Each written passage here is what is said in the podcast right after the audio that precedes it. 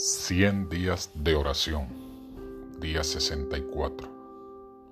Enot caminó con Dios en oración. Yo quisiera imprimir sobre cada obrero en la causa de Dios la gran necesidad de orar continua y fervientemente. No pueden estar constantemente de rodillas, pero pueden elevar su corazón a Dios esta es la manera en que Not caminó con Dios. Mientras atendemos a nuestros quehaceres diarios, deberíamos elevar el alma al cielo en oración.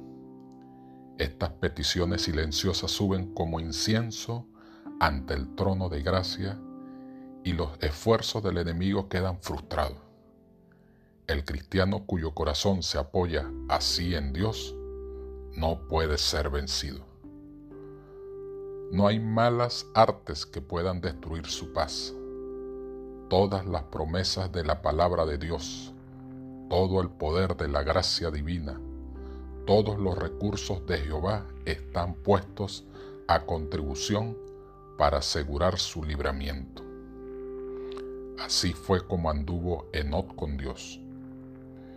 Y Dios estaba con él sirviéndole de fuerte auxilio en todo momento de necesidad.